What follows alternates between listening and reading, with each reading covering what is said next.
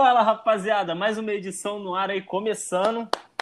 Um podcast sobre futebol aí no ar. Tamo junto aqui mais uma vez. Sou Júlio Velasco, o menino Pele, lá dos perfis Premier League da Depressão. Você pode me encontrar lá na rede social aí que você quiser, é só jogar lá Pele da Depressão, menino Pele, tu acha lá, vê minha cara e vê a cara também do resto do pessoal aí que vai se apresentar agora. É, fala aí, galera, tranquilidade. Aqui é o Henrique. É bom estar de volta ao podcast, né? E vamos lá para comentar futebol. É isso. Fala rapaziada, sou Paulo Rogério, é, arroba Paulo Rogério98 lá no Twitter e vamos aí para mais uma edição falar muito sobre futebol nacional, internacional, cartola, tudo aí da semana. Fala rapaziada, aqui é Nicolas Franco, o cara por trás do Pautas e Táticas no YouTube e no Instagram. Quem puder dar aquela moral, tamo junto e vamos para mais um podcast. Vamos que vamos, rapaziada, tamo junto aqui, né, para mais uma semana.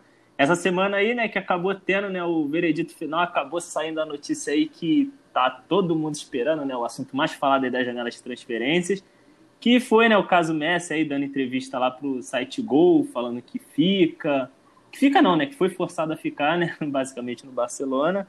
E, cara, acabamos escapamos de uma aí, né? Até vou chamar o Paulo aí, né, para falar que escapamos de uma aí da questão de camisa, compra de camisa, aquele de ter uma camisa do Messi, né, Paulo? Conta tu aí. Pô, nem fala, Júlio. É, pra quem me conhece, sou muito fã né, do Messi do Cristiano Ronaldo, então eu gostaria muito de ter uma camisa de cada um para representar né, esse momento que a gente viveu, essa, essa, essa disputa entre os dois, que eles polarizaram a disputa dos melhores do mundo, né? E eu consegui uma do Cristiano Ronaldo quando ele ainda estava no Real Madrid, só que eu ainda não tenho uma do Messi. Ah, eu, só que eu, eu tô esperando, né? Porque para mim o Messi nunca ia sair do Barcelona. Ah, eu tô esperando uma camisa bem bonita do Barcelona lançar, que nas últimas temporadas tá O que tá difícil. Né? Pois é. Aí eu tô esperando e do nada surge a notícia que ele ia sair. Eu, caraca, e agora, cara? Tô sem camisa do Messi, vou atrás de uma. Aí aproveitando que era o final de temporada, né? Geralmente o preço abaixa. Fui atrás, mas não achava de jeito nenhum, em site nenhum, nenhuma camisa masculina que, com o meu número. No único site que eu achei a camisa masculina, da, a camisa tradicional, né? Óbvio, a quadriculada, foi na Centauro, mas só tinha GG. E também não dava para botar o nome do Messi. Então eu fiquei perdido sem saber o que fazer. Tá até conversando contigo, né? Pra gente procurar essa camisa. E a gente tava quase chegando à conclusão que a melhor decisão seria comprar uma camisa feminina com o número maior. só para poder não passar em branco. é, porque, pô, quem já procurou o Paulo aí na rede social viu aí, pô, o cara é magrinho, né, pô? Pequenininho. Aí a gente tava vendo ali, analisando, né? E, pô, a gente montou um maior esquema tático, mano, falando né, das vantagens dele comprar uma camisa feminina mesmo, pra guardar, porque, pô, ia dar, não ia ficar marcado, e era o jeito. E, Cara, aí decidimos esperar aí, fomos vendo, o Messi acabou ficando mais uma temporada aí para ver se sai alguma camisa bonita, que tá difícil, igual falou, né? E pelo menos ver se sai também agora a camisa masculina aí para ele. Cara, eu também sorte. tava entrando. Porque é, todo mas... dia eu amanhecia pensando, caraca, será que eu compro ou não essa camisa feminina? será que eu vou me arrepender ou não? Só que eu esperei, graças a Deus o Messi me recompensou. Agora vai ter mais uma temporada aí para providenciar. É isso que eu ia falar, que vocês começaram a conversa falando, ah, a gente escapou de uma e tal, porque o Messi tinha ficado, mas vocês pretendem comprar uma do Barcelona mesmo, então, tipo, eu, eu não tinha entendido, mas vocês já pensaram na possibilidade de comprar uma da Argentina? Não, eu pensei também. Não eu não pode falar, Júlio, pode falar. Que não, eu... que da Argentina eu não compro, não. Mas, tipo, eu nem quero a camisa do Messi, não. Eu tava ajudando ele ali, ali nessa tarefa, né? Eu já tenho uma do Barcelona, só que sem nome. E, tipo assim, não faço questão. Não faço questão, não. Tipo, tá, tá de boa. Aí o. Mas eu tava falando com ele que eu entrei nesse esquema. Porque eu quero uma do Manchester United, tá ligado? A da última temporada, que é linda, é uma camisa espetacular. Só que eu tô tendo o mesmo problema que ele, não tem do meu tamanho. Eu até cheguei a cogitar, falei, pô, mano, se tu pegar a feminina do Barcelona, eu pego a do feminino do Manchester, quero nem saber, vamos. Só que também não tem a feminina do P. Pô, eu não visto P. Aí eu tô no aguardo também para ver se aparece alguma M. Sei lá. É, e respondendo ao Nicolas, tipo, eu até pensei em pegar uma do da Argentina, só que, pô, queria, tipo, uma do Barcelona mesmo pra meio que representar, porque o melhor Messi a gente sabe que todos nós vimos no Barcelona, então queria ter uma do Cristiano Ronaldo, né, que eu já tenho no Real, e uma do Messi no Barcelona, que foi o auge da, da disputa entre os dois. É, foi o que marcou. Eu entendo vocês, eu também tava nesse negócio aí, eu não tava conversando com vocês sobre isso, que eu nem sabia que vocês estavam falando disso. Nunca me passou pela minha cabeça comprar uma camisa feminina só pra ter um metro e dez nas costas. Nunca É o passei- desespero. Mas eu também fiquei bem ali. Não, pra você ter noção, a gente cogitou até comprar camisa infantil. Só que a gente viu que era muito inviável. Mas aí, Infantil, cara. É meu, acho que. Será que cabe no Paulo? Infantil G, GG. Uma grande. Não, eu cheguei a ver as medidas. Eu analisei muito, cara. Vi todas as medidas de todas as camisas. Eu me medi. Aí vi que a infantil não dava, não. Ia ter que ser a feminina GG. Só que aí agora eu vou poder comprar a masculina. Só esperar. Pô, mas eu vou falar pra vocês que eu também fiquei bem aliviado quando o Messi falou, pô, vou ficar fa- Eu também tenho esse negócio de ter uma camisa do cara com um número. Eu falei, pô, finalmente vou ter uma do Barcelona com o Messi nas costas. Porque, tipo, eu tenho. é Vocês estavam falando que não comprariam da Argentina, mas eu tenho uma da Argentina com o Messi 10, que eu comprei. Eu comprei aquela preta que ele usou na Copa, que acho bonitona do segundo uniforme. Só ah, que eu preta é bonita mesmo. eu comprei do tamanho M. Só que não que eu engordei nem nada do tipo, só que eu depois eu peguei uma outra blusa G e eu falei, pô, a G é muito mais confortável. A M agora parece que ela é coladinha. Aí tipo, se eu Opa, pegar uma aí, pegar, Henrique. Aí, ó, a venda aí, ó. M é o número aí. perfeito aqui, hein? Não, eu não falei que eu Opa, vou ir, eu a falei que só que eu vou preferir o G. Só que eu não vou, não, tá maluco? Eu quase arrumando uma grana aqui, mano. Já. Ó, e Vocês falando aí de camisa infantil, que era muito inviável, pô, o Coutinho jogou seis meses com a camisa infantil do Bayern, porque não deu tempo, né, de produzir a camisa com o número dele, quando ele chegou a temporada já tinha começado. O maluco jogou com camisa infantil. Vocês querem ir pro shopping, pô, dá pra comprar, pô. Principalmente o Paulo, o Paulo é pequenininho. Caraca, sério? Não sabia dessa não. Usou infantil. Jogou seis meses com a camisa infantil. Que isso. Camisa. A, a camisa dele não tinha os, os no- nas mangas e nem o patrocinador da manga, que era o Qatar. Só tinha o que tem em toda camisa de torcedor. Ah, Mas a camisa oficial de jogo não tinha. Ele usava uma de, de infantil para torcedor, que cabia no número dele, cabia no, cabia no corpo dele. que faz. Aí, se eu fico sabendo dessa história umas duas semanas antes, eu teria comprado infantil. Aí, mas é muito. Aí, tem uma aqui que ele mandou, a adulta P. Cara, na, na época eu tava gordão, né? Tipo, agora eu já tô mais fino, eu nunca mais vesti também, não. Ah, mano, eu vesti aquilo, ou era usar ou respirar. Não dá pra fazer os dois. Cara, o cara é muito. não tem como. Fica muito grudado no corpo. Tipo, tu imagina uma infantil, mané. Caraca, não. Que isso, cara? Não consigo nem me imaginar. Aquela sua do Barcelona lá, grandona, não dá pra, pra personalizar, não? Já que você falou que não tem, não tem nome nem número, podia só colocar uma Messi. Qual? A minha ou a do Júlio? Do Júlio, pô. Ah. É, Eu, eu, tipo, eu, é, essa aí eu, comprei a laranja, né, que você tá falando. Tipo, eu tenho a Isso. grená normal, tradicional, mas, tipo, essa eu ia botar Messi, até pra ir na Copa América e tudo mais, só que eu, ah, não vou botar não. E a laranja, eu- minha ideia era botar Coutinho, só que eu falei, ah, não vou botar nome também não. Aí deixei a laranja da época que ele foi pra lá, né, eu achei bonitona. Só que essa também eu fui meio no desespero, porque não tinha meu tamanho, tava esgotando já e surgiu essa, GG. Eu peguei, aquilo ali parece um lençol, mané, ainda mais agora. Aí tá ali, só que, tipo, tu tem que achar. Acho que eu tava até conversando com o Paulo também uma vez, tem muito tempo já, pra personalizar, acho que justamente pra Copa América. Que de loja tem que ser específica com o número da época, e fica mais difícil de achar também. Pra não ficar Exatamente. fora de padrão. Eu até tenho uma do Sim, Barcelona, de umas temporadas atrás. Foi na temporada que o Coutinho chegou ao Barcelona, se eu não me engano. Aquela que as listras eram bem finas. É, só É, que essa que eu eu não tenho. comprei. É, eu ganhei de aniversário. Só que eu Igual do teu ganhei. irmão, né? É isso, exatamente. Só que quando eu ganhei, tipo, meu aniversário é em outubro, eu ganhei quando a temporada acabou, sabe? Já tinha lançado a outra. Aí eu procurei vários lugares para personalizar e não encontrei. Aí acabou ficando aqui, não consegui achar lugar para personalizar. Aí eu tô usando ela, sabe? Não que eu desgoste da camisa, eu amo ela, só que, pô, eu quero ter uma específica do Messi também. Aí, Ah, mas então fica. O Vai, falar. Júlio falou que estava pensando em personalizar a camisa do Barcelona com Coutinho. E, tipo assim, personalizar a camisa do Barcelona com Coutinho é tão relevante quanto personalizar com Júlio Firpo ou Malcolm. Pelo amor de Deus, né? Mano, mas, mano, tipo, mas, pô, ele tava acabando de chegar, mano. é, Tipo, uma expectativa. E ele chegou vestindo a 14, mano. Pô, me amarro no número 14. um dos números assim que eu mais. Pô, meu jogador preferido ali. Meu número preferido. Caraca, só faltou ser o clube preferido. Pô, tá perfeito. Eu falei, ah, vou botar não. Camisa GG já, e tem aquele bagulho também de problema de personalização, de personalização. Começa a descolar, tu deixa de usar a camisa às vezes em algum. Em alguma parada por, com, com medo, né, disso, eu falei, ah, vou não, só pra poder usar mesmo a camisa. Não, sem falar que o problema de você personalizar a camisa com o nome de jogador é que depois o jogador mete o pé e tua camisa fica lá, antigona, né? É, ia É, tipo, acontecer tu- isso. Só Outra coisa que a gente tava falando outro dia também, né? É, porra, tem jogador que, por exemplo, Busquets, ele usa atrás o nome dele Sérgio. Aí você é fã do Busquets e compra uma camisa escrito Sérgio atrás. Parece que o Sérgio é você, né? É uma Parece parada que é um não- jogador. Nome, nome tranquilão, não tranquilão, nome comum assim no Brasil, eu não boto não. O cara pode ser, sei lá, esse exemplo desse aí, Sérgio. Pô, vai todo mundo pensar que meu nome é Sérgio, eu não boto. Com todo respeito, eu não pego.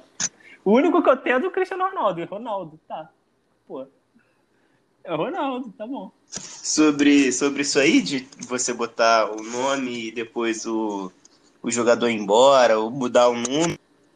Pô, eu já pensei muito assim, só que hoje eu acho que eu não ligo mais tanto, não. Porque eu penso muito mais que, pô, essa camisa vai representar aquela época. É, independente se ele mude ou se ele vai embora, eu vou ter uma representação do que aconteceu naquele tempo. Por exemplo, a temporada passada eu comprei a camisa do Haaland no Borussia, que vestia 17. E, tipo, tinha a maior chance do, do Haaland não continuar no Borussia, porque por mais que ele tenha só seis meses de clube, ele foi muito assediado.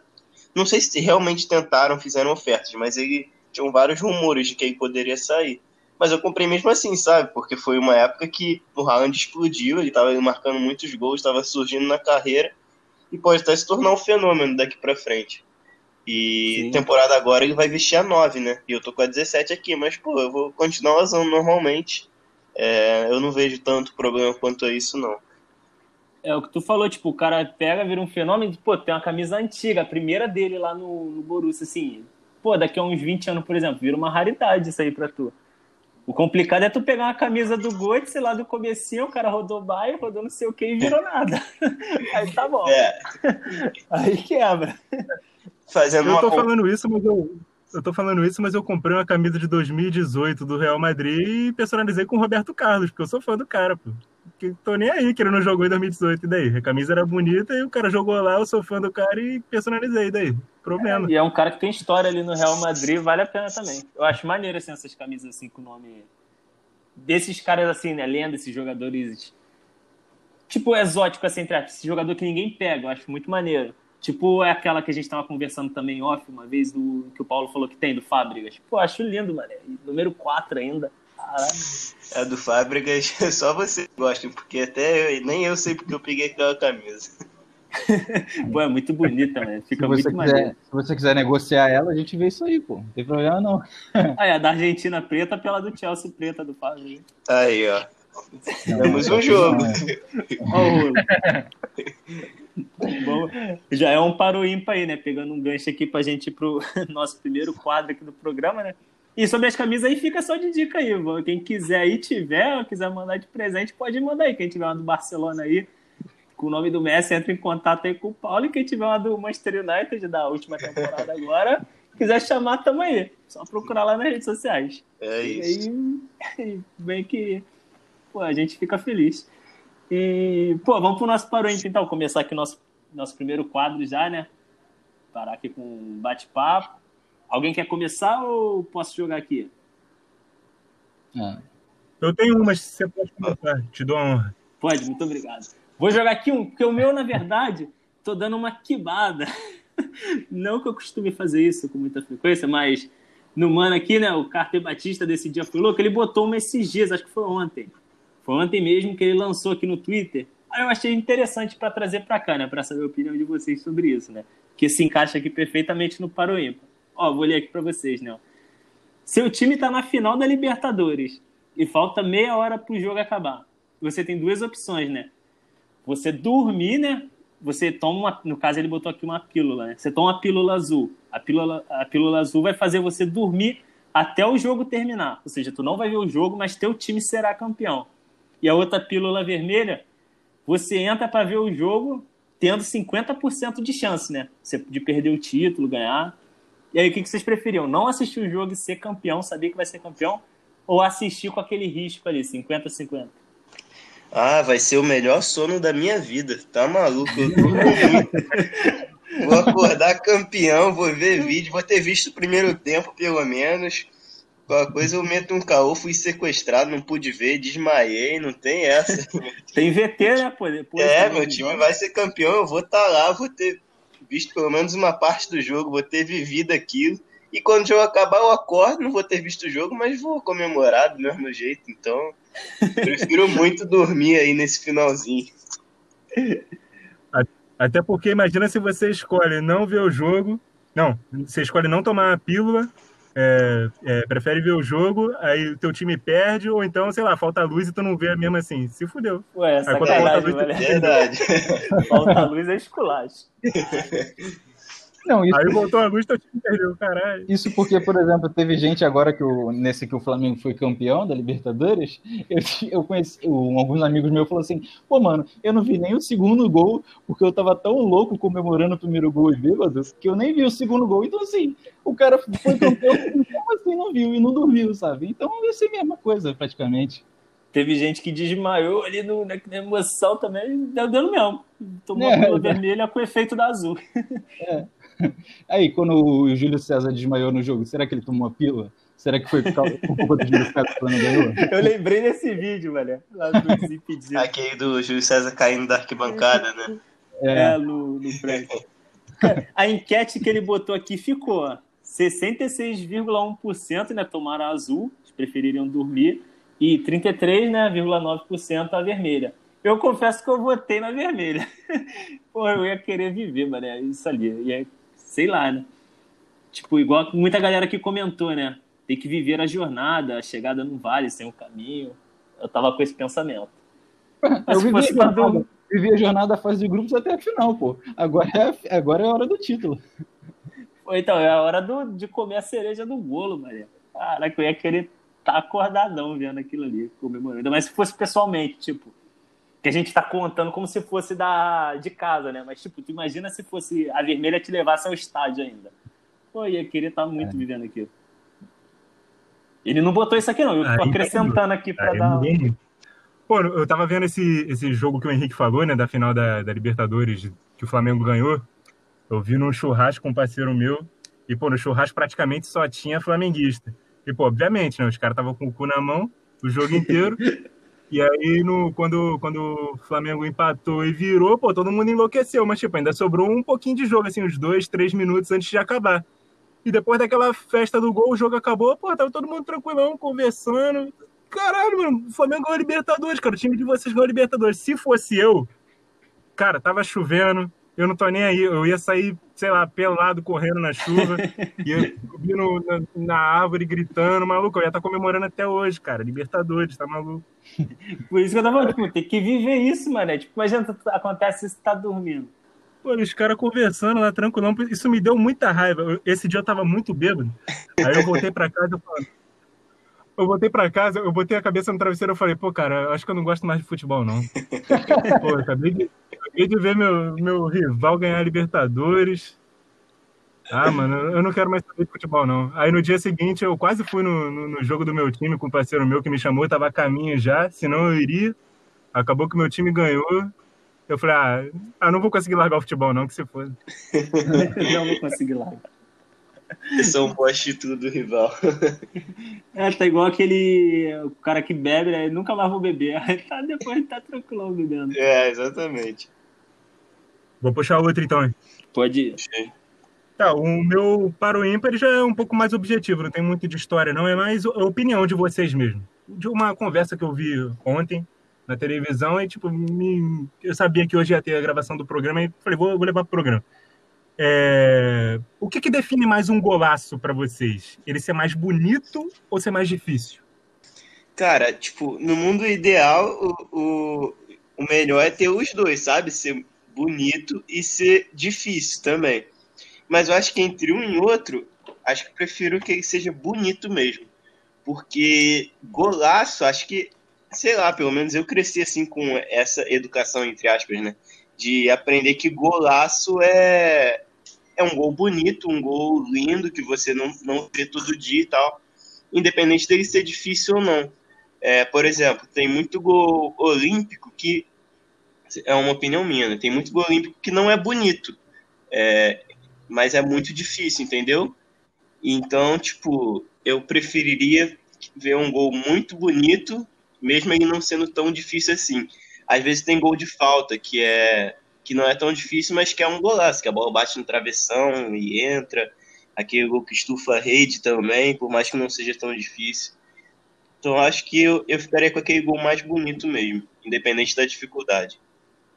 É, meio que era isso que eu, eu, ia falar, né? Tipo assim, cara, se o gol é bonito, então ele é golaço, mesmo sendo difícil ou não, entendeu?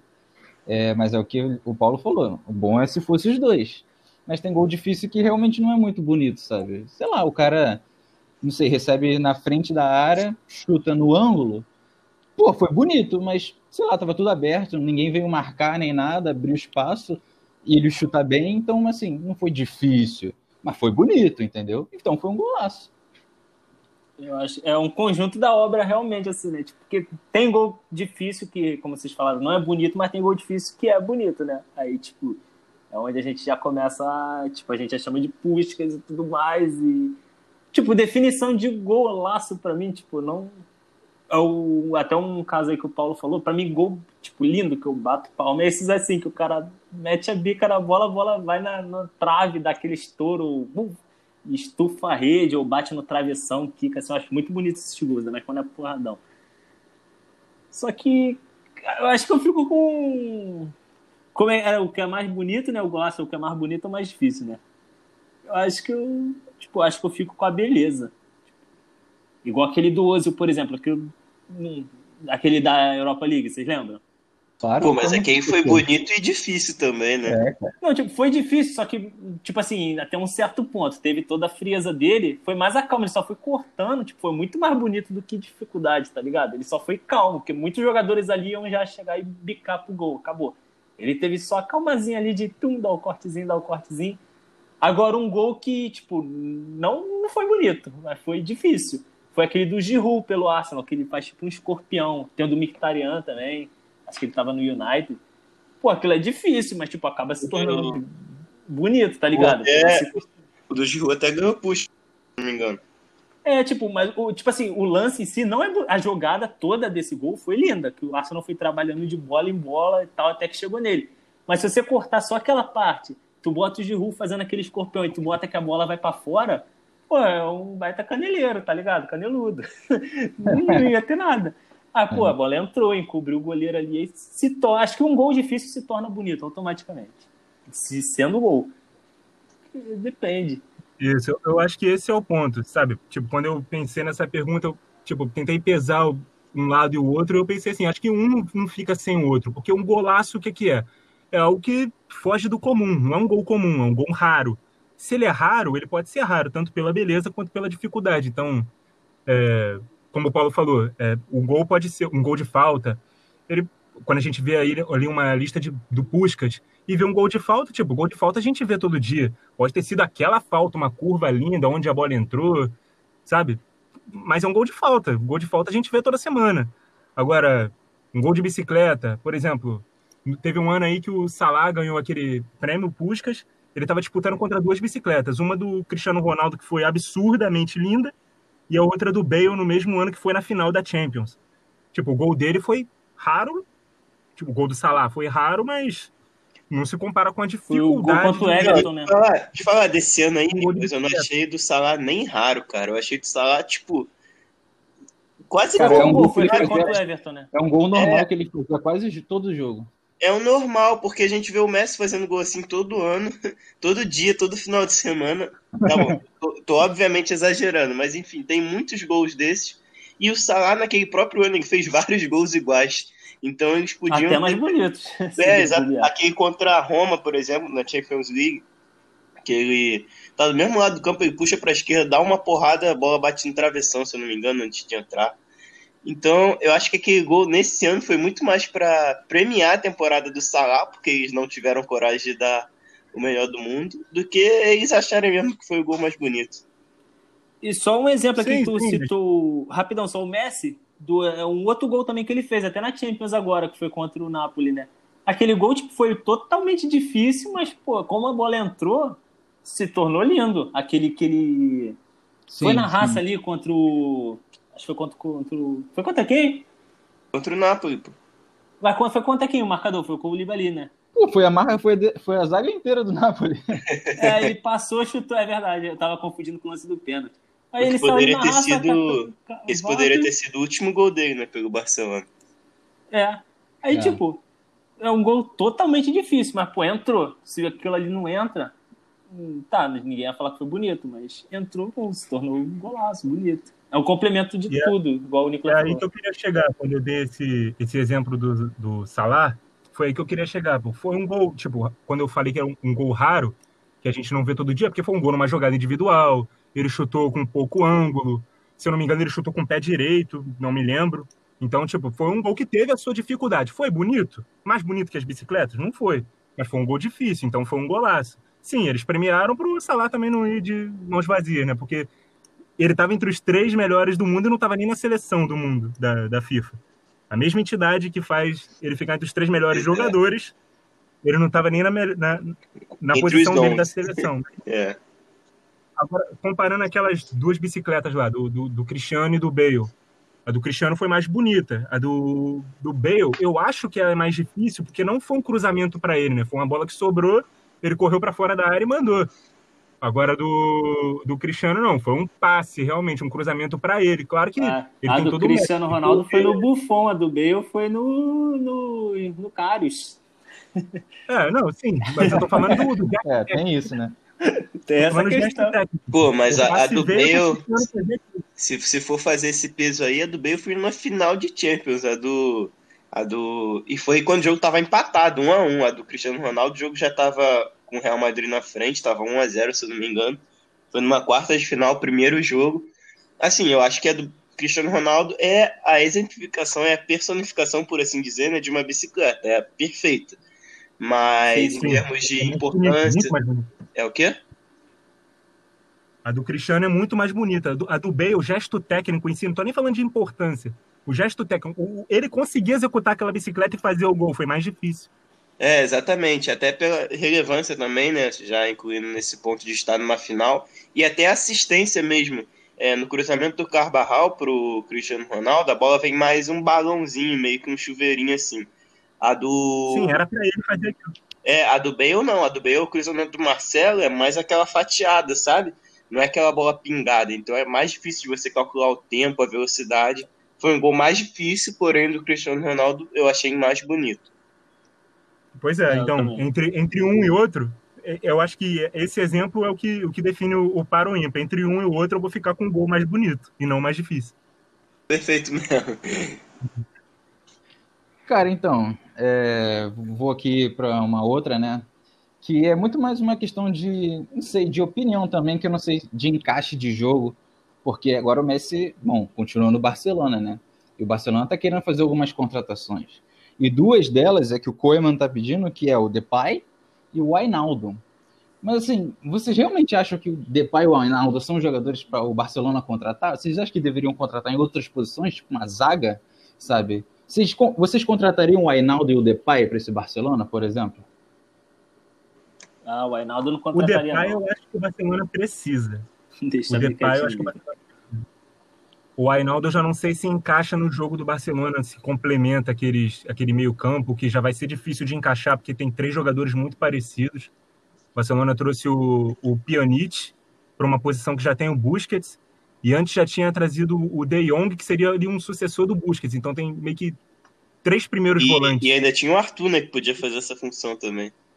Exatamente, mas o Arthur, tipo, ele, ele era usado um pouco mais para frente como um, um meio armador e era muito criticado porque ele arriscava pouco de fora e entrava pouco na área. E o Ainaldo faz exatamente isso. Então é uma posição que o Barcelona precisa. Agora, quando o, o Barcelona perde o Neymar e aí tenta encaixar o Dembélé, que sofre muito com lesões e, e não tem sequência, e aí ele contrata o Coutinho, que era um, um ponta esquerda, mas tem muito mais característica de meia, é pouco veloz e tal chuta muito melhor do que dribla e, e, e ser rápido e tal. E o Griezmann, que é muito parecido com o Messi, eu acho que o Depay já encaixa melhor. O Depay já é mais é, Neymar, entre aspas. Já é um jogador mais parecido tecnicamente. Mas agora a gente não sabe também como, como é, é, vai pensar o encaixe do Messi. Porque ele abre mão do, do Soares, talvez para ter o Messi novamente ali mais próximo do gol, mais como centroavante. E aí a gente precisa ver como é essa utilização do Messi, mas se Depay e o Wijnaldum realmente encaixam no Barcelona, eu, eu, eu creio que sim, acho que encaixam sim. São posições que o Barcelona é carente. E são um dois baita jogadores, qualquer clube do mundo. É o que, Ju? E são dois grandes jogadores, sabe? Tipo, em qualquer clube ali eles vão ser muito eficazes. Mas nesse Barcelona, no, no estilo que tá, na, na, forma que tá, qualquer atleta assim nesse nível vai ser muito bem-vindo. Eu vou muito no pensamento do Nicolas, que ele disse que o Depay encaixa um pouquinho mais parecido com o Neymar, e ele ainda dá ele ainda dá flexibilidade, né? Que ele pode jogar pelo lado e pode ser esse homem mais avançado também, até porque no Lyon agora ele jogou desse jeito, né? Era ele e o Ekambi, se eu não me engano, hora o Ekambi, hora o Dembélé. Enfim, era ele mais um nessa dupla de ataque que eram os homens mais avançados e muitas, muitas vezes ele mesmo estava mais avançado que a dupla de ataque dele. Então, acho que o Depay é preciso, ainda mais se a gente levar em consideração a saída do Soares. E o Hinaldo, cara, eu acho que seria uma boa contratação, mas eu vejo ele parecido com as características do Vidal. Então, se o Vidal ficar, acho que não precisa do Hinaldo, mas se o Vidal sair, acho que seria, seria bom sim a chegada do Hinaldo, porque há uma versão de jogadores parecidos que têm mais presença física, são fortes é, e tem essa chegada na área bem importante também, como característica. O Hinaldo, por exemplo, a gente vê fazendo gol volta e meia, infiltrando na área de cabeça, no próprio, na própria remontada contra o Barcelona, ele fez dois, nessa, nessa ação dele mesmo, né, de entrar na área que é muito comum. Então, eu acho duas contratações bem, bem precisas, bem importantes, principalmente a do Depay. A do Hinaldo eu eu vejo mais como caso o Vidal não permaneça. Cara, então... o Vidal marca um pouquinho mais, né? O Vidal marca um pouquinho mais que o Wijnaldum. Cara, então, tipo assim, eu não sei, eu acho que são boas contratações, tá? Só que eu acho que não é a prioridade, tipo, na minha visão, a prioridade do Barcelona deveria ser a defesa, entendeu? Deveria ser um lateral direito bom, deveria ser um, talvez um outro zagueiro ali, é, porque o Piquet já tá ficando velho, entendeu? Não um atacante, porque o, o Barcelona tem o Messi, o Griezmann, o Dembélé, o Coutinho que pode jogar de atacante de ponta. Ainda tem o Ansu Fati que acho que até o final da temporada já provavelmente já vai estar tá pedindo passagem, entendeu? Se você conseguir fazer esses caras jogar, que eu acho que o foco deveria tentar fazer esses caras jogarem. Enquanto isso, contratar para outras posições que poderiam. O Eric Garcia, que é um ótimo zagueiro e é jovem, tá querendo sair do City. Você é ótimo ele ali na zaga do Barcelona. Aí tem o um negócio que, por exemplo, o Alaba, né, não, tava, não renovou com o Bayern, não sei se já renovou, não sei se vai. É, eu acho que seria boa, entendeu? Não sei se o Bayern ia vender por muito caro. O preço num Ainaldo e num Depay, para mim, eu acho que valeria mais num Eric Garcia e num Alaba, que são dois jogadores muito bons e um deles é muito jovem, é, do que num Depay e num Ainaldo, porque você poderia ter jogadores ali que poderiam fazer funcionar entendeu? Isso na minha visão. Não sei também como é que vai ser o esquema do Koeman. Cara, beleza, tipo, eu entendo teu ponto de vista, mas eu acho que o Barcelona vai atrás desses caras, não exatamente o Eric Garcia e o Alaba, mas o Barcelona tá, tá passando por um momento de reformulação, então acho que daqui a pouco eles vão ir atrás de um zagueiro, um defensor, um lateral direito, seja o que for. Posso estar enganado? Posso estar, mas é, o que dá a entender é que essa reformulação vai atingir todas as partes do, do campo, como já está atingindo no meio com o Hinaldo e no ataque com o Depay. E eu acho que o Depay vem mais para substituir a ausência do Soares, sabe? Não para não para meio que concorrer com Griezmann, Coutinho, Dembélé, Ansu Fati, que são Esses aí priorizam mais o lado do campo, com exceção do Griezmann, né? É, o Depay vem, creio eu, né, que vem preocupar mais essa faixa central, é, até como eu disse, ele já jogou assim no Lyon e para suprir a ausência do Soares mesmo. Mas enfim, acho que o Barcelona deve ir atrás sim de defensores daqui a um tempinho. Tá, é, eu acho que o Henrique quis dizer, né, depois que ele falou, o Barcelona está indo atrás de posições que também são necessárias, mas que não são a prioridade do Barcelona. Tipo, o Barcelona também precisa de caras assim, mas precisa prioritariamente de um lateral direito, de um zagueiro. Talvez o Barcelona precise contratar primeiro esses jogadores, até porque a grana pode ser curta, pode é, é, é gastar muito nesses caras, o Ainaldo, até porque o Liverpool não tem nenhuma intenção de liberar, o Depay, que é um dos principais nomes, se não o principal do Lyon, e depois a grana pode ficar curta para repor posições que são mais carentes. Acho que o Henrique quis dizer isso. Isso, ainda mais porque o Barcelona, ele, ele tem os salários mais altos do mundo, dos jogadores. Não tem tanto caixa porque fechou é, Museu do Barcelona, esses negócios tudo. O Barcelona não tem tanto dinheiro para contratar. E aí vai usar o dinheiro para contratar jogadores que eu não acho que são prioritariamente a posição que precisa, entendeu? E pra, o Paulo falou: ah, depois eles devem querer contratar um zagueiro, um lateral, o que seja. Mas só se eles conseguirem vender outros jogadores. E a gente não sabe se vai conseguir vender. Será que o Soares vai vender por um preço alto? Ou não? O Rakitic vendeu por um milhão de euros, sabe? Tudo bem que pode ter o bônus de, dois, de 9 milhões, mas só depois. Mas foi um milhão no Rakitic, entendeu? Então, o Barcelona não sei se vai vender bem, não sei se vai conseguir caixa. Por isso que eu acho que o foco deveria ser nas posições mais carentes, entendeu? O Barcelona tá, igual tu falou aí, dessas posições, tipo, tá brigando mesmo olhando ali do meio para frente. Tem o Ainaldo, né? E, tipo, outra opção é o Thiago Alcântara. E tá nessa dependência para ver. Se o Liverpool pegar o Thiago Alcântara, eles pegam o Ainaldo. Se não pegar o Ainaldo, eles estão querendo o Thiago Alcântara. E, pô, tem a necessidade de focar na zaga. Renovar, né? Fazer uma renovação ali. Eu vi muita gente falando de Piquet e tudo mais. Porque aquele jogo contra o Bayern tinha o lance lá que o, o David bagunçou ali, né? Tipo, o Piquet assistiu, olhou. Tipo, tem que renovar é justamente ali. É o que precisa. Um bom goleiro já tem. Um bom meio Eu acho que eu não vou. Eu acho que eu não vou muito por essa linha, não. Porque o Barcelona precisa reformular não só a defesa, precisa reformular tudo, cara. Podia deixar o Messi, o De Jong ali e o Ter Stegen, pra mim, que são os pilares dessa renovação. Fora isso, cara, é, a gente pode falar que na zaga tem jogadores menos qualificados tecnicamente do que no meio e no ataque, beleza. Mas a questão é que a gente não está pegando os caras isolados tecnicamente, a gente está pegando o conjunto. E ao analisar o conjunto, cara, tá, cada setor tá tão ruim quanto o outro, sabe? Então acho que por mais que as peças da defesa sejam inferiores tecnicamente, acho que essa reformulação não, não precisa ter uma prioridade em si em um setor específico. Acho que ela tem que ser geral mesmo. Assim, ofensivamente falando, o, o primeiro problema do, do, do, Coma é conseguir encaixar Messi e Griezmann juntos. Se você não tem o, o Soares mais, beleza. Então você abriu uma posição aí, abriu até a possibilidade de um dos dois jogar é, centralizado, ou os dois jogarem numa dupla de ataque. Aí, quando você faz isso e resolve esse primeiro problema, você olha para o elenco e vê, bom, essa posição aqui eu estou precisando mais do que essa. Nessa aqui eu estou carente. Nessa aqui, esse cara aqui, tipo, não, não é bom bastante para ser titular, mas ele forma um bom banco. Ah, no banco eu não tenho um reserva desse aqui. Será que eu tenho alguém na base? Tipo, é assim que se monta um elenco. Agora, oportunidade de mercado, ah, eu, eu quero um meia e tenho aquele ali. Vou gastar 80 naquele, mas estou precisando mais de um lateral e não tenho mais nem um milhão. Não, mas eu acho que. Caralho, só vocês. Da, da, Islândia, viado. Vocês viram? Vi que bateu no travessão, né? Caralho, viado. Bateu na, no travessão e na trave. Bateu, passou aqui agora. Que a gente tava falando aí no programa do gol bonito pra mim. Bate na trave mesmo. Não, mas não foi bonito, não, mano. Ele chutou de qualquer jeito, desviou no pé do cara, subiu, bateu no travessão, na trave e entrou. Ah, gol cagado, famoso gol cagado.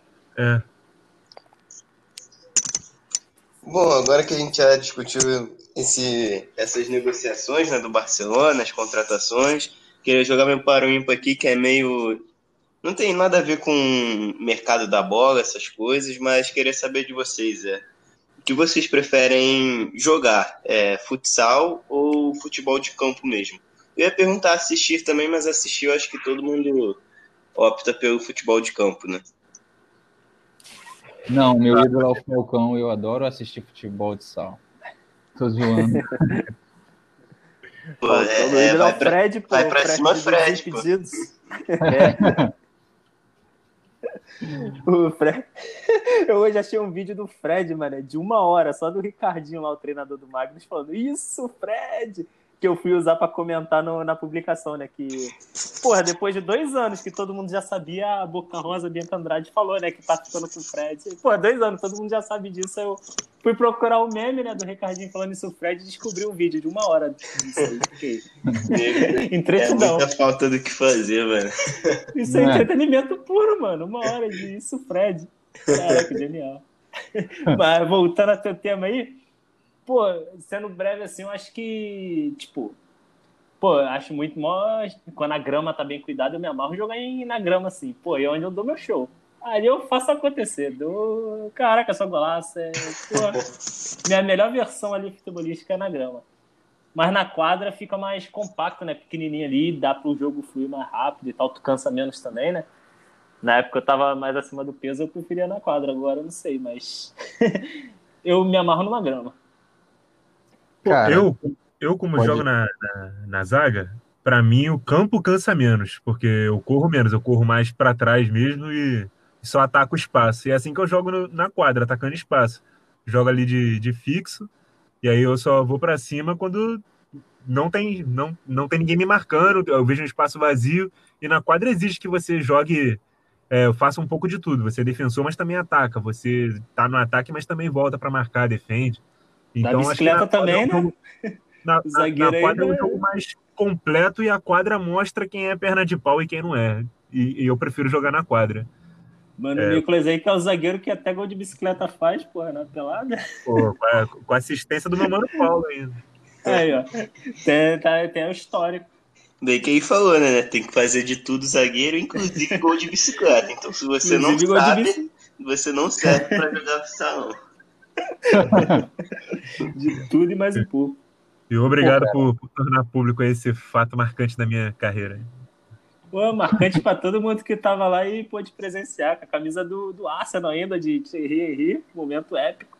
Pô, graças a Deus. Pena que não tem um videozinho pra filmar, que quando eu conto ninguém acredita, mas minhas testemunhas aqui estão Tem, pô, tem as testemunhas oculares. dando eco pro meu, pro meu grande desempenho naquele dia. Aquele dia eu, eu, eu meti muito gol aquele dia, meu amigo. Não foi só de bicicleta, não. Pior que foi, mano, foi finalzinho de período, todo mundo embaladão, mano. Caraca, dando mó gás. Menos eu, né? Na época ali eu ainda tava. tava meio complicada a situação ali no coração. Mas. Porra, Aquele dia, aquele dia tu levou uma gravata vermelha, pô. Hã? Tu levou uma gravata vermelha pra jogar aquele dia, pô? Tua língua pra Como fora? assim? Ah, tô ligado. Papo reto, mano. Tava mó solzão, tipo, tava ameaçando chover, eu acho, se não me engano, esse dia, mas tava mó abafado. Cara, eu tô, O eu tô Júlio- muito doido por. O Júlio, só do caminho da faculdade até a quadra, ele já chegava cansado. Sim, cara. Aí, tipo, eu tô muito curioso pra pelo menos poder jogar, fazer um joguinho quando tudo isso passar, né? Esse corona aí, tudo. E agora tá Poder fazer um né? jogo. É, eu, eu tô muito curioso pra ver, mano, meu desempenho, tipo, no futebol. Porque, Não sei se a questão da habilidade melhorou alguma coisa, mas, porra, que eu vou correr tudo, eu vou, mano. Caraca, que eu não corria antes. Agora eu vou passar igual uma bala. Vai vai ser nosso, nosso Sissoko da pelada. É Mbappé, ali. Tem que ver só se a habilidade vai colaborar ali, né? né? Pô, mas então, vocês falaram aí, cara, eu prefiro muito mais jogar futebol em quadra, porque eu não cresci com campo, nunca teve, assim, tinha um, um outro campo por aqui, perto de casa, né? Mas na frente da minha casa tinha uma quadrinha bem pequena, que tipo, dois nalinhos no gol já era apertado, mas tinha uma quadrinha. Então eu jogava quase todos os dias, entendeu? E aí eu me acostumei com ela. Agora, quadra, agora campo, quando eu jogava, era mais pesado, tu cansava mais, tu tinha que correr mais. E como na quadra é tudo muito mais rápido, entendeu? Você tá na quadra, você tem que pensar rápido, você já tem que já dar o passe, já aparecer. No campo tem espaço para pensar e tudo. E eu gostava de coisas mais rápidas. Agora assistir futebol, agora assistir é no campo, né? não tem jeito. Uhum, Quando vocês falam jogar no campo, vocês estão falando aquele campão abertão mesmo ou campo society, é... o de grama sintética mesmo, que tem reduzido também, né? Campo de 11, porque society também meio que é, é a dinâmica da quadra, né? O espaço é mais apertado, a quantidade de jogadores é praticamente a mesma, se não for de, Ai. de 7. Mas, Mas eu acho. Então, eu acho que Society é mais flexível, sabe, Nicolas? Tem realmente casos que é igual que tu falou, mas, por exemplo, eu jogo num Society que é gigantesco, é, não é quase do tamanho de um campo de verdade, mas é muito grande mesmo. Então, acaba, na comparação, acaba sendo mais parecido com o campo de 11 mesmo. É, e já respondendo a minha própria pergunta, né, eu prefiro muito jogar em campo mesmo, de 11, de grama, sintético, seja o que for até porque eu cresci com isso, né? Eu joguei no Nova Iguaçu desde os meus 5 anos até aproximadamente uns 15, 16. Então eu cresci jogando no campo. E quando eu saí do Nova Iguaçu, as peladas da vida que eu jogo é sempre em campo mais sintético mesmo. Só que todos eles bem grandes, bem espaçosos. Então já me acostumei, meu jeito de jogar é muito, passa muito pelo tamanho do campo mesmo.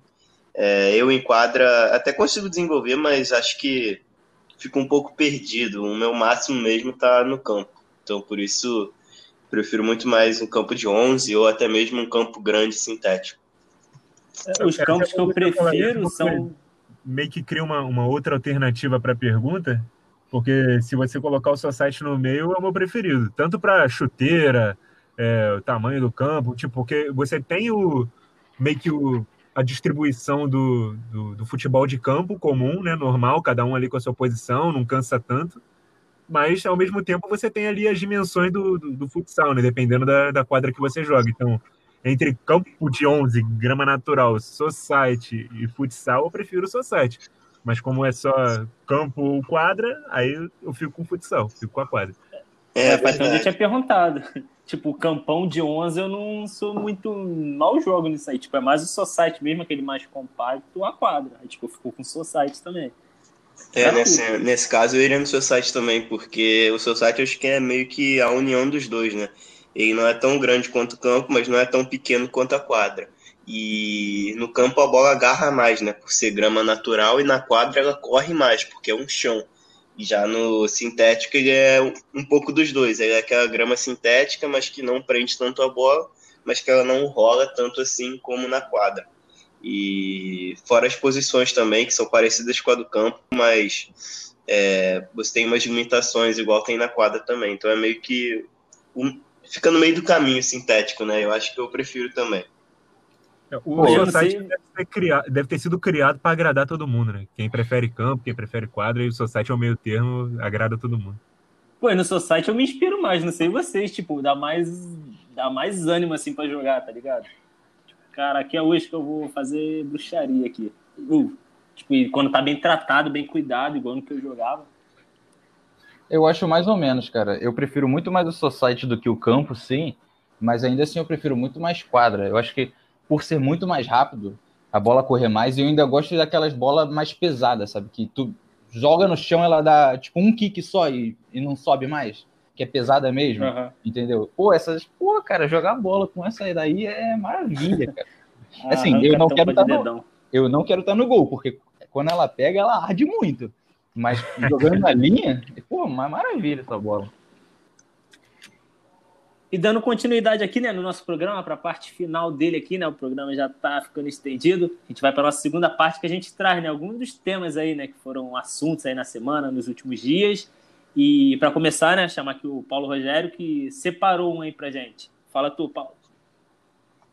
Opa, Júlio. É, então, essa semana a gente teve. Essa semana não, né? Que a semana começou agora. É, na mudança da semana passada para essa semana, a gente teve a a confirmação da venda do atacante do Fluminense, né, Evanilson, ele que estava em negociação com o Crystal Palace, mas aí o Porto é, atravessou a negociação e já, já contratou o jogador, ele vai, deve estar lá já em Portugal, né, porque ele ia viajar hoje, e já para assinar com a equipe portuguesa, é, o Porto pagou 7 milhões de euros, mas o Fluminense só, só tinha 10% disso aí.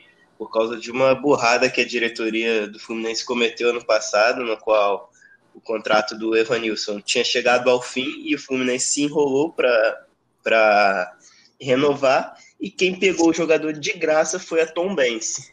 Então o Evanilson pertence a Tom Bense e estava emprestado ao Fluminense, só que o Fluminense, nesse contrato de empréstimo, ele tinha direito a algumas regalias, como esse, esses 10% do jogador e mais uma porcentagem do valor caso ele, se, caso ele fosse vendido enquanto estivesse no Fluminense.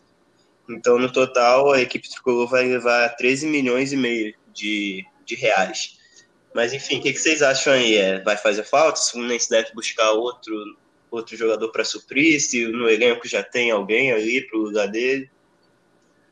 Ah, faz falta. Tipo, o Fluminense não tem um elenco tão recheado assim, né? Eu vi até que o Wellington Silva estava lamentando também a saída, né? Mas ruim aí, tipo, ficou pro, pro Crystal Palace, né? Que tomou-lhe uma furada de olho aí, né? Do, do Porto.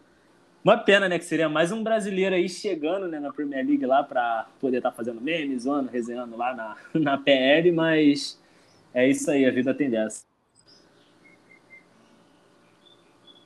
É, eu acho que o Evanilson ele vai fazer falta ao Fluminense, como o Júlio disse, é, o Fluminense não tem um elenco tão recheado assim. Mas, por exemplo, se dava o luxo de ter o Fred no banco, até porque também estava voltando de lesão e tal, mas mal ou bem, mesmo que o Fred eventualmente é, ganhasse a vaga e fosse titular, ter um Evanilson, que é uma opção de um centroavante rápido, que é um pouco mais raro no futebol de hoje, né? Principalmente para quando você quer puxar contra-ataque, e aí quando a bola cai no pé do seu último homem do ataque, é necessário que ele tenha uma velocidade. O Evanilson proporcionava isso para o Fluminense. Então, agora você meio que se reduz a uma opção só, que é o Fred, que não vai estar tá disponível em todos os jogos. Vai ter jogo que o Fluminense vai precisar ser mais cauteloso e, e puxar contra-ataque. E aí o Fred não vai ser o cara para isso. Com certeza não vai ser. Então, o Fluminense vai ter que ir no mercado buscar alguém ou tentar descobrir algum garoto da base com essa característica do Evanilson, ou buscar alguém é, é, no mercado assim alternativo, como foi o próprio Evanilson, né? Buscar em time pequeno, em, eventualmente em divisões de acesso, destaques de times que foram bem nos estaduais, que não custem muito também, porque o Fluminense não tem todo esse dinheiro para contratar, para poder suprir essa, essa, essa ausência, essa vinda do Evanilson. Vai ser um jogador que vai fazer falta ao Fluminense sim. É, porque é. O, o Fluminense, igual você falou, tipo, o Campeonato Brasileiro já é puxado, ainda tem Copa do Brasil também, tem outras competições e tem o caso do Fred, que tipo, tem uma idade avançada que vem sofrendo né, com lesões constantemente, substituído né, ao decorrer do jogo. E fica puxado mesmo, depend, ficar dependente somente do Fred. Então é necessário, assim, vai fazer muita falta, assim como as outras posições. O Fluminense vai perdendo também, como perdeu o Gilberto, o Benfica e tudo mais, e, e vai sofrendo aos poucos, né, com essas perdas aí. É, cara, o Fluminense eu, é complicado, né? Porque ele vem perdendo muito jogador e, não, e ao que parece ele não consegue repor certinho, né? Porque não tem o um elenco direito. Agora, apesar que tem esse negócio aí do Thiago Neves, né? Thiago Neves do Fluminense. Será que vai? Será que não vai? Montar o quarteto de ataque com o Nenê, o Ganso e o Fred, né? Vai ficar um maravilhoso. Entendeu? Pode até trazer o Deco e o Washington, né? Que ia ser excelente pro Fluminense. Conca. Pô, que soninho gostoso. É o que eu, eu, já falei, cara. O time de aposentados do Fluminense é muito bom, cara. É muito bom. Deve ser melhor que esse time aí profissional aí. Entendeu? Mas é uma pena, cara. Eu tenho o Magno Alves metendo gol ainda em atividade aí, em plena forma. Aí, pô. Esse, é, cara, o Evanilson, ele era um dos poucos jogadores do Fluminense que eu falava assim, pô, cara, pode não ser um, um craque, mas, pô, ele, ele, ele é bola, sabe? Ele ajuda, sabe? E aí perder mais um, cara, complicado. E ainda foi meio que do nada, né? Porque o Fluminense não, não teve tempo de repor ou pensar em alguém, né? Mas acaba que o Fluminense sempre se dá bem, né? Com esse negócio de, de centroavante, que quando perdeu o Fred, achou o Henrique Dourado lá no, no momento mais iluminado da vida dele.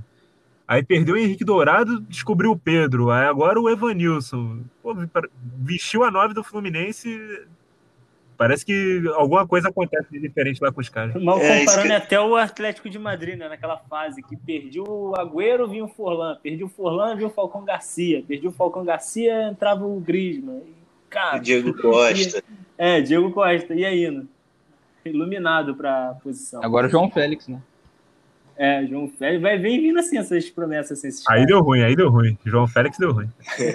Pô, ele vai brilhar ainda. Sou fã do João Félix. É, isso que eu ia dizer. Isso que o Nicolas falou aí, que o Fluminense tem tido muita sorte com esses nove. É, eu até esqueci de citar no passado mesmo, o João Pedro, que veio da base também, assim como o Evanilson explodiu e já até foi vendido, né? Estreou no profissional já vendido. É, o Fluminense tem muita. Quando ele não acha no mercado, em relação ao 9 em si, ele revela bastante, bastante jogadores ali da parte ofensiva. Só que a facilidade que ele tem para revelar, ele tem também para vender, ele vende muito rápido. Então, isso acaba prejudicando a formação do elenco. Agora que, como vocês estavam, vai ficar só com o Fred, que é um jogador de 35 anos, né, se eu não me engano, e para disputar um campeonato brasileiro, que vai ser um jogo atrás do outro, por causa dessa questão da pandemia. Vai ser mais complicado ainda, então acho que precisa ir para no mercado buscar. Fluminense que tem o Felipe Cardoso no elenco, que é um centroavante que chegou no início do ano, mas muito abaixo. O Fluminense nem estava mais contando com ele e acho que não deve contar também. É, foi, o foi falado aí na imprensa esses últimos dias, é, é- é apenas um rumor, tá? O Fluminense estaria atrás daquele Fernandão do Bahia, que é um jogador centroavante mesmo, é, alto, é um careca, é, porte físico bem, É um cara. porte Careca físico alto. É, não sei se vocês conhecem. Tem o porte ligado é. parecido com o do Fred e tal, mas enfim, se for pra ir atrás do Fernando, eu acho melhor ficar com o Fred mesmo. Então, acho que tem que reforçar, mas também tem que ver quem, vai, quem você vai pegar pra reforçar, né? É, o negócio também é que o Fluminense vendeu um monte de jogadores, mas ele vendeu bem, ele lucrou direito com isso aí, porque vender jogador é fácil, o negócio é conseguir fazer caixa, né? Também com isso.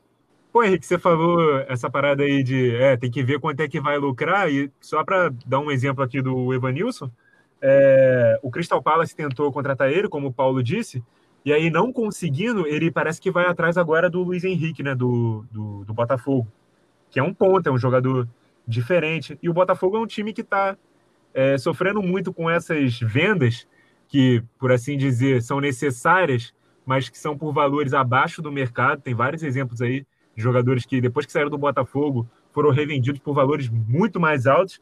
E aí a torcida do Botafogo tem até uma brincadeira, né? Por quanto, fazendo aí leilões aí nas redes sociais, por quantos jogadores vão sair, né? Por um valor baixo, e qual é o jogador, o ex-jogador do clube, que vai ter, pedir penhora da, do valor. Porque é isso que tem acontecido com o Botafogo nas vendas. O clube vende os caras e aí o valor que entraria, não. Aí aparece um Marcelo Matos, que jogou no clube em 2010 e, e penhora o dinheiro. Felizmente o Fluminense não sofre com isso, mas pode ser agora que sobe para o Botafogo, né? Pode perder o Luiz Henrique por pouco, por menos do que o garoto que tem só 18 anos valeria, se, se desenvolvesse mais dentro do clube. E aí não pode nem ver a cor do dinheiro, porque, o, sei lá, o Oswaldo de Oliveira pode vir lá e penhorar o valor do, da venda. é complicado. E para encerrar, né, mais um tema aqui para nossa mesa aí que o Nicolas traz aí pra gente. Fala tu, Nicolas. É, Júlio, eu também vou ficar dentro do Brasil, falar de um assunto aqui também tem a ver com o Campeonato Brasileiro, com o Grêmio, né? Alguns programas atrás eu não participei desse programa, mas vocês debateram aqui o Grêmio entre os favoritos do Campeonato Brasileiro mais uma vez.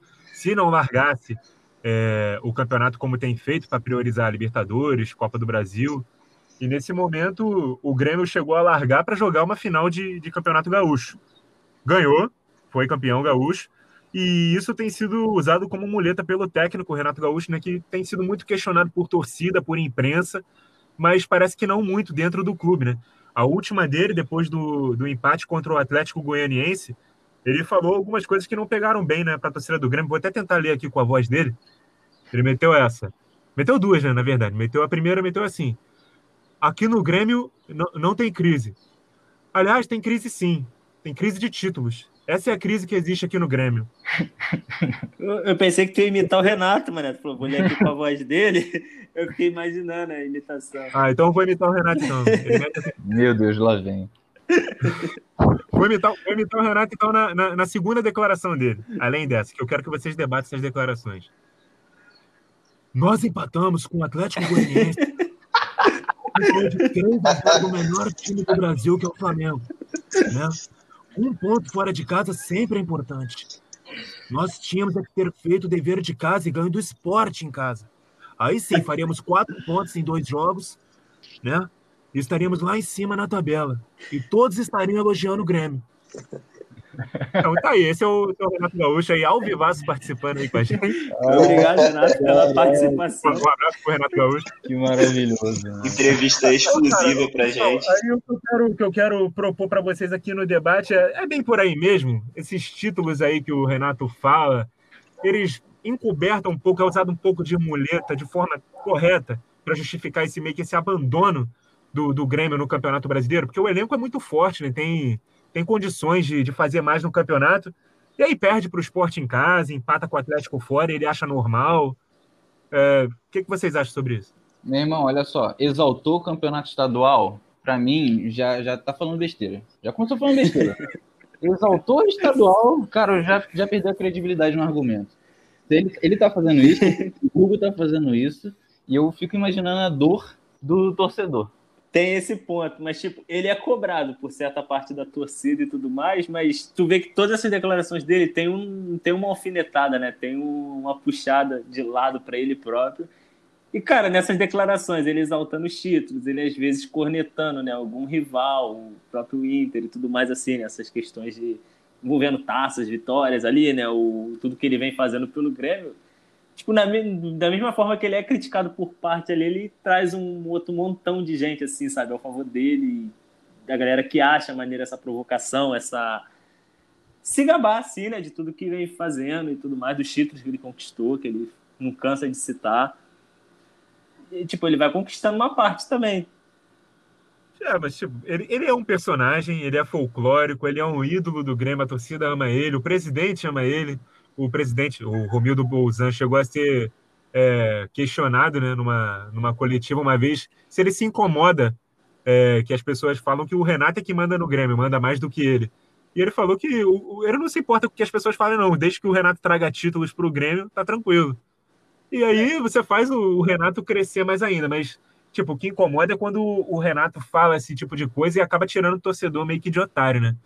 Porque, porra, é, o torcedor não liga mais para um campeonato gaúcho em detrimento de um campeonato brasileiro. Uma coisa é você abrir mão em prol de uma Libertadores, em prol de uma Copa do Brasil. Mas até isso, o próprio Renato, dentro dessa passagem mesmo pelo Grêmio, já ganhou. E o Grêmio não ganha o Campeonato Brasileiro, sei lá, 15 anos, 20 anos.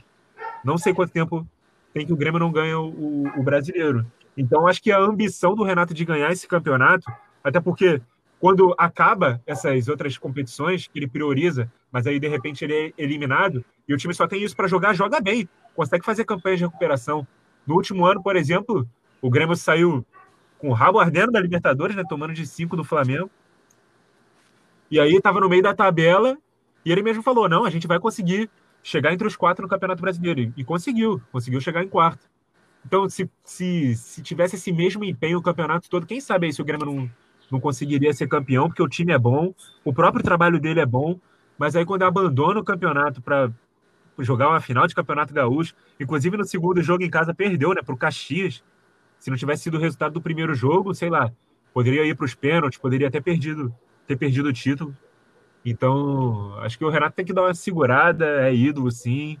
É, a gente sabe que é um personagem, mas não pode tirar o torcedor de otário também.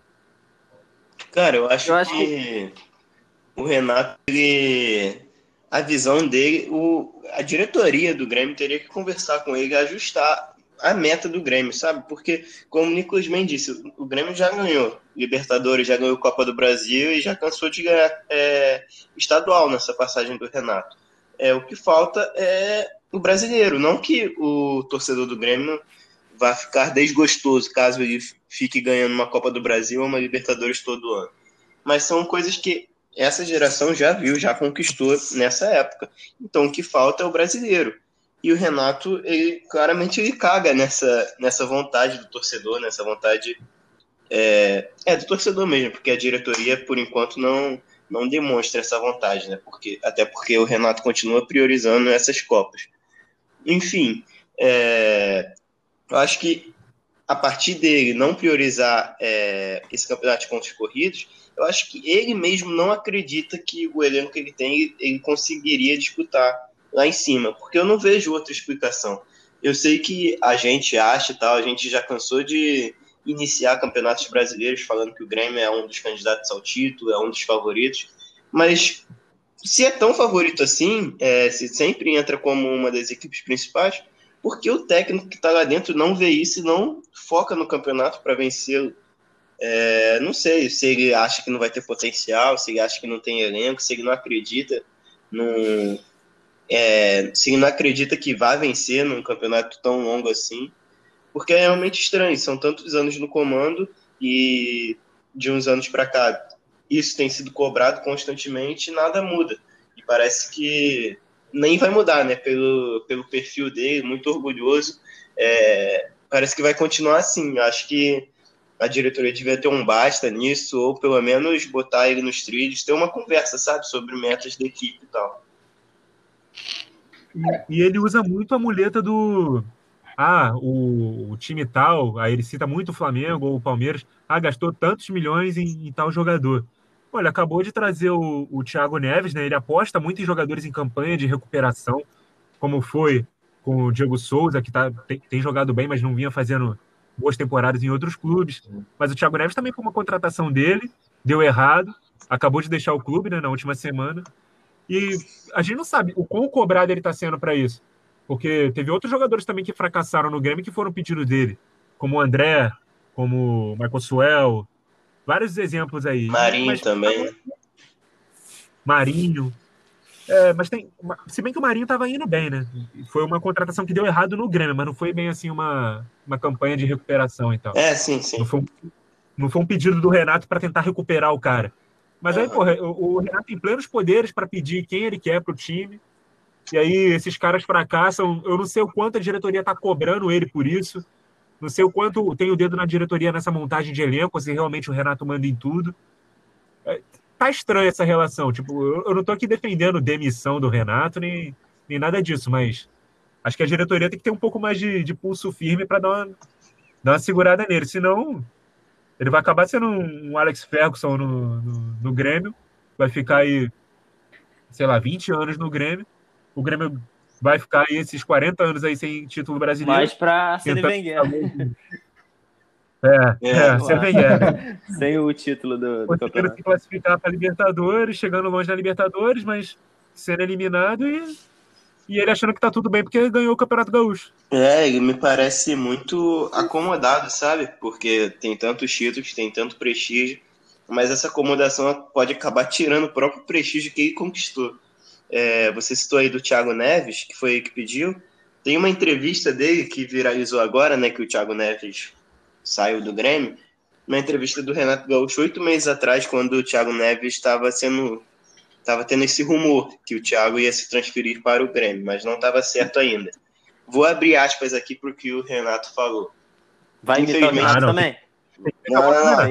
É, Infelizmente não tem a capacidade do nosso amigo Nicolas para imitar de forma idêntica o nosso amigo Renato, mas eu vou abrir aspas aqui com a minha própria voz mesmo. Ó, podem ter certeza se o Thiago Neves cair, na, cair nas minhas mãos, vocês vão ver quem é o Thiago Neves. Isso eu garanto e assino embaixo. Um meia de qualidade dele nós não temos nem na seleção brasileira. Fecha aspas. Nossa. Foi isso que ele disse quando o Thiago Neves estava prestes a se transferir para o Grêmio. Porque o Thiago naquela época estava muito em baixa, né? Por conta do rebaixamento do Cruzeiro e tal. Essa entrevista vai além dessas aspas que eu citei. Ele até chega a dizer que Thiago fez boa temporada no passado, mesmo com o rebaixamento do Cruzeiro, enfim. Ele defende o Thiago a todo custo, fala que ele é um jogador incrível, e nas mãos dele o Thiago Neves ia explodir, todo mundo ia ver o grande potencial do Thiago Neves. E acho que tá aí, né? A gente viu o potencial. É aquela puxação para trazer o jogador para você também, né? Tipo, tá contratando pro cara correr por você, mostrar que tá incentivando, apoiando. Aí ele chegou no Grêmio e nem jogou. É. É pra, pra trazer ali. Tipo, se der certo, deu. Mas, tipo, não deu, tá. Tipo, mas se, É, se dá mas- muito certo também, ele ia falar dessa entrevista a vida toda. Tipo, Com certeza. Ia Então, puxar pro lado dele sempre. certeza que se me der o Thiago Neves, vocês vão ver como ele vai jogar bola. Mas vocês tinham falado do negócio do Renato aí, cara. Mas eu acho que, ao que parece, o ideal do Renato tá junto com o da diretoria. Só não tá junto com os torcedores. Os torcedores querem uma boa campanha no brasileiro, mas a diretoria, aparentemente, ela não, não sei se se importa. Tipo assim, ganhou a Copa do Brasil, terminou o ano com um título, show, batemos a meta. Terminou o ano com uma Libertadores, batemos a meta. Só que eu não sei até onde vai essa meta. Se essa meta, tipo assim, ganhou o gaúcho é o suficiente para bater a meta. Porque se levar um título, tudo certo, né? Ao que parece é isso. E ele tá sempre levando. Agora, ele tá abrindo mão do brasileiro. Eu- isso é o que eu não entendo, sabe? Que ele abre mão do brasileiro. A torcida, aparentemente, né? Quando eu vejo em rede social, eles não gostam. Eles querem o Grêmio disputando, porque o Grêmio tem time para isso. Mas a diretoria fica tipo assim: grande Renato, parabéns. Sabe? Eu não entendo. Complicado demais. A questão não é nem fazer boas campanhas né, no Campeonato Brasileiro, como o Henrique falou, porque o Grêmio tem conseguido fazer boas campanhas. O foda é que ele desiste, simplesmente desiste do, do campeonato. Chega, tipo, o Grêmio tá ali, sei lá, quatro pontos do líder, mas tem um jogo aqui contra o Coritiba na Copa do Brasil, nas oitavas de final. Ele bota o time todo reserva, tira os cinco do banco, às vezes nem ele vai no jogo, para jogar com Curitiba na Copa do Brasil. O primeiro jogo já foi 3 a 0 ele vai lá, bota lá o time completo. E só um negócio para completar que eu tava lembrando aqui do, dessas falas, né, do, do Renato sobre o Thiago Neves.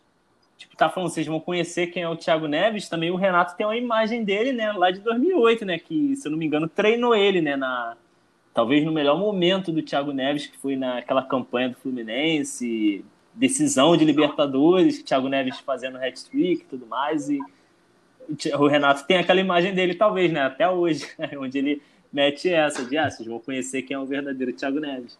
Pô, tempo É, passa, né? exatamente.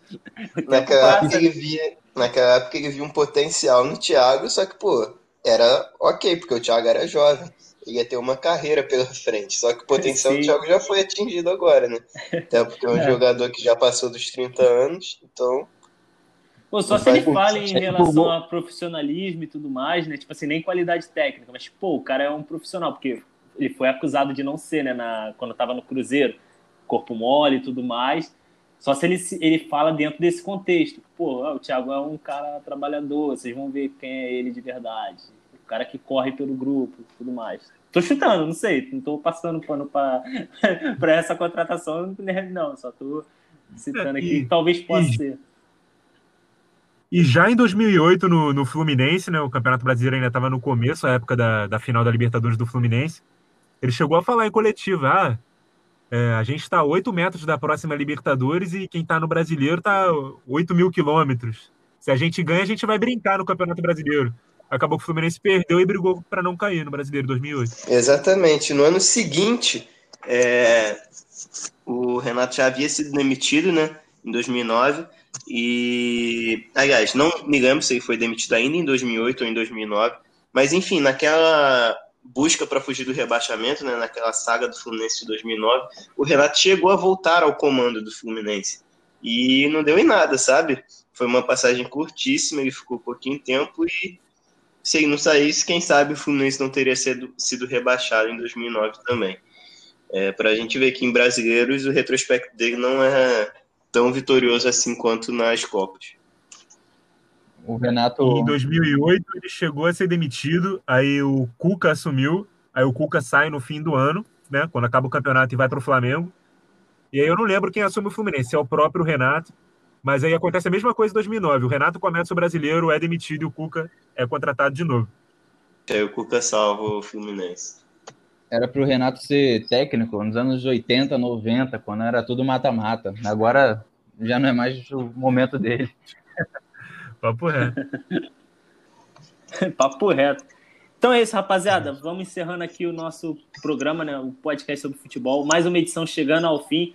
Agradecer todo mundo aí pela audiência. Eita! Eita. Agradecer. Engasguei, mano. Agradecer geral aí pela audiência de sempre. Tamo junto mais uma vez. Lembrando, eu sou o Júlio Velasco, menino PL lá da Pele da Depressão. Você pode procurar aí, né? Arroba Pele da Depressão, arroba menino PL nas redes sociais que você quiser. E pode seguir também né, o perfil do podcast aí, né? Podcast sobre fute. Você encontra a gente lá, vê nossas caras. Valeu aí todo mundo aí mais uma vez. Valeu, rapaziada, por mais um programa. Tamo junto. É, valeu, rapaziada. Valeu por mais um podcast aí. Tamo junto, né? E, de novo, né? Se vocês quiserem participar da nossa Liga do Cartola, é só mandar uma solicitação lá no, no, na Liga, né? Um podcast sobre futebol, né? Que na penúltima rodada, né? Eu pô, mitei, no, mitei na rodada, fiz ponto pra caramba, subi pra segunda na, na Liga. Aí nessa última eu fui ruimzão, voltei pra terceira. Desgraçado. Joab tá. e Thiago Malafaia, eu vou atrás de vocês ainda. Mas aí, Cartola é assim, meu amigo. Né? Manda uma solicitação lá e e é isso, galera. Valeu, até a próxima. Vou me despedindo aqui também, só lembrando a você, Henrique, você está com 437 pontos, ponto 27. O segundo colocado está com 437 pontos, ponto 72. Enfim, são Já? alguns décimos aí que vai ser fácil de tirar, pô. Confio em você. Diferente do meu time, né, que eu não confio mais. Eu vou, vou honrar nosso querido e saudoso Renato Gaúcho, vou focar nas Copas, porque no, na lista de pontos corridos não dá mais, ocupo a oitava posição. É, o bagulho é a gente brigar pelo G6 e focar numa semifinal de Copa, ali numa final, porque aqui não dá para mim mais não. Mas enfim, quem quiser colar lá para me passar na Liga do Cartola também, é só mandar a solicitação, falar com a gente no Twitter ou em qualquer lugar que a gente adiciona, só mandar o nome do time. É, eu sou Paulo Rogério, lá no Twitter, arroba paulorogério98, e até a próxima. É, Paulo, como você disse, que agora vai focar nas Copas igual o Renato Gaúcho, talvez seja isso que o Henrique fez, né? Porque ele ganhou a nossa aposta da, da Champions League aqui da galera. Então ele já ganhou o título dele no ano. Então, se ele for mal no cartola, ele pode abrir mão igual, igual o Renato Gaúcho, que tá tranquilo. Já tá no G4. Verdade. Já pode ficar acomodado, igual o Renato. Já pode, já pode ficar acomodado. Não, mas aqui a, a, nossa diretoria aqui do, do podcast sobre futebol cobra. Cobra ele. E já garantiu, já garantiu o bicho do elenco? Tá, tá tranquilo. Já garantiu tá o bicho forrado. do elenco. Meu irmão, vou, eu vou na busca de todos os títulos, é isso. Olha o Jorge Jesus. Isso aí, é assim que Henrique para técnico do Grêmio. É, eu sou Nicolas Franco. É, administro Pautas e Táticas, canal do YouTube. É, dá uma olhadinha lá no YouTube, nos vídeos. Se você gostar, conquistar sua inscrição, vou ficar muito agradecido. Pauta rápida também no Instagram. É, espero que vocês gostem do que vejo. Espero que vocês tenham gostado do nosso programa. Semana que vem tem mais. Tamo junto, rapaziada. Valeu, rapaziada. Tamo junto. Fica de olho lá. Nós, até semana que vem.